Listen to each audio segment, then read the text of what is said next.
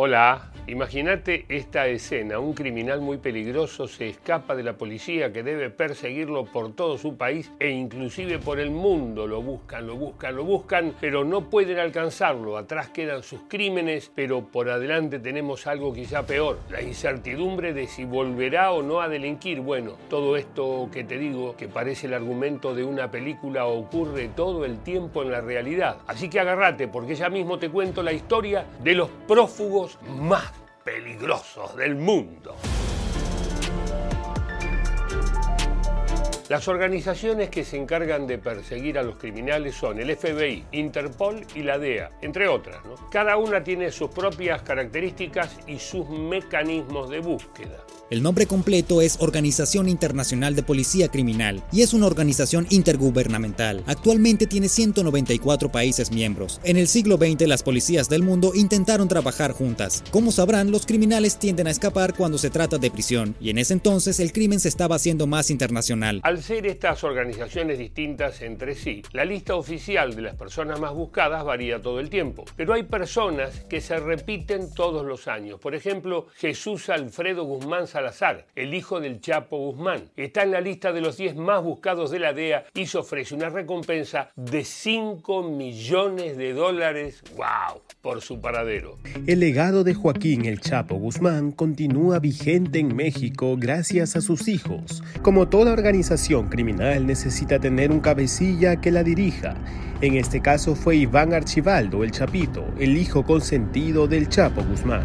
Le sigue Jesús Alfredo Guzmán Salazar, conocido como el Alfredillo. Es líder de una de las facciones del cartel de Sinaloa, junto a su medio hermano Ovidio, alias el ratón. Otro narcotraficante muy buscado es Ismael Zambada García, conocido como el Mayo. Se lo acusa de una lista interminable de crímenes, se lo considera tan peligroso que la DEA ofrece una recompensa escucha, subimos la oferta de 15 millones de dólares, como decían los viejos carteles, vivo o muerto. En la década de los 90, el Mayo fue una pieza clave en la jerarquía del cártel de Juárez, encabezada en aquel entonces por Amado Carrillo Fuentes. La mayoría de los criminales más buscados del mundo son latinos. Ah, eso no deja de ser un dato político, ¿no? Y no escapa la lógica de que quienes suelen buscarlos son organismos de los Estados Unidos. La DEA publicó su lista de los 10 criminales más buscados del mundo.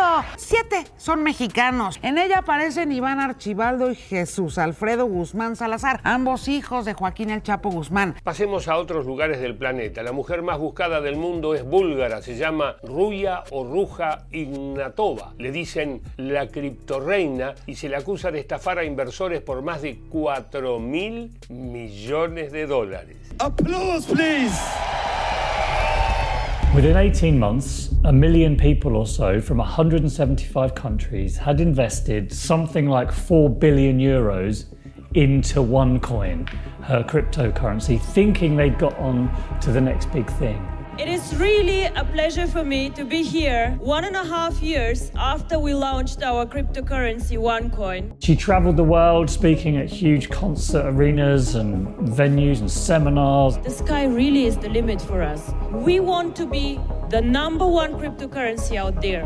Quedémonos en Europa. Anota este nombre. Tibor Foco. Se trata de un ex motociclista austríaco que en 1986 fue condenado a cadena perpetua por el asesinato de dos mujeres. En 1995 se fugó y desde entonces no se sabe nada, pero nada, nada de él. ¿Y la moto? On March 13, 1986, Elfrida had an altercation with Tibor. It seems he was trying to hire her either for personal reasons or as an employee of his bar. In either case, the altercation became physical. The next morning, March 14, 1986, a train engineer saw a body on the side of the tracks and reported it to police. When police arrived, they found Elfrida naked from the waist down, badly beaten, with multiple broken bones and shot in the face. Este caso es realmente de película. El dominicano Pedro Alejandro Castillo Paniagua, conocido como Quirinito, fue condenado por homicidio y narcotráfico, pero en el año 2017 fue declarado muerto, aunque su cadáver no fue llevado a ningún cementerio. Se cree que simuló su muerte en la cárcel y que logró escapar.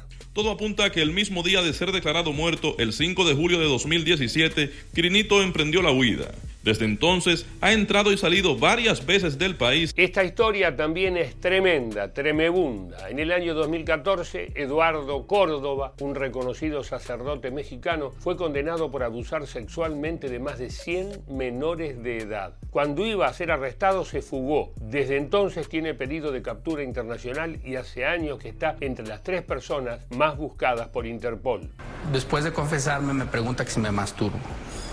Eh, ya me empezó a sonar mal la cosa, le dije que no y me, y me dijo que lo quería comprobar. A pesar de las denuncias interpuestas contra Córdoba Bautista, este fue absuelto por la Arquidiócesis de San Luis Potosí en el 2008 sin encontrarlo culpable. Otros casos, Jason Derek Brown, un estadounidense que está prófugo después de matar a un policía. Sandiar Aksamov, un criminal de origen uzbeco que es buscado intensamente desde el año 2016, y Nemesio Rubén Oseguera Cervantes, el Mencho, líder del cartel Jalisco Nueva Generación. El Mencho se distingue por haber sido atrapado muchas veces y por lograr fugarse siempre. Fue arrestado en 1986 en San Francisco, liberado y arrestado nuevamente en 1992 en Sacramento pero esta vez fue deportado.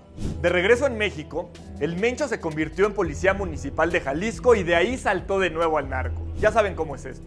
Y se volvió parte del cártel del milenio. Este cártel era el brazo del cártel de Sinaloa que operaba en Colima y Jalisco. La pregunta del millón, ¿hay un argentino entre los criminales más buscados del mundo? Adivina. Pero claro, papá, hay un argentino entre los criminales más buscados del mundo. Se llama Miguel Ángel Vera, tiene 70 años y fue integrante del ejército durante la última dictadura. Se lo acusa de cometer crímenes de lesa humanidad en Rosario, pero está prófugo desde el año 2020. Hasta acá conociste la historia de varios de los prófugos más peligrosos y más buscados del mundo. Pero, ¿cómo se lleva adelante esa búsqueda? Es como en las series de true crime, que los investigadores se obsesionan con la persona a la que tienen que encontrar, pegan papelitos en pizarrones todo el tiempo. ¿Cómo se hace para encontrar a una persona entre miles de millones en todo el mundo? Las áreas que la Interpol trabaja caen bajo tres tipos de crímenes. Estos son terrorismo, crimen cibernético y crimen organizado. La Interpol, por supuesto, tiene una enorme base de datos. El presupuesto es de alrededor de 127 millones de dólares. Acabas de conocer la cara y la historia de los prófugos más peligrosos del mundo mundial.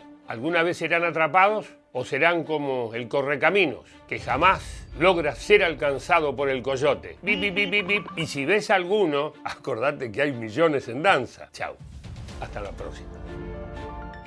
¿Te gustó el informe? Seguinos en Spotify. De esa manera vas a poder escuchar y compartir todos los contenidos de Filo News.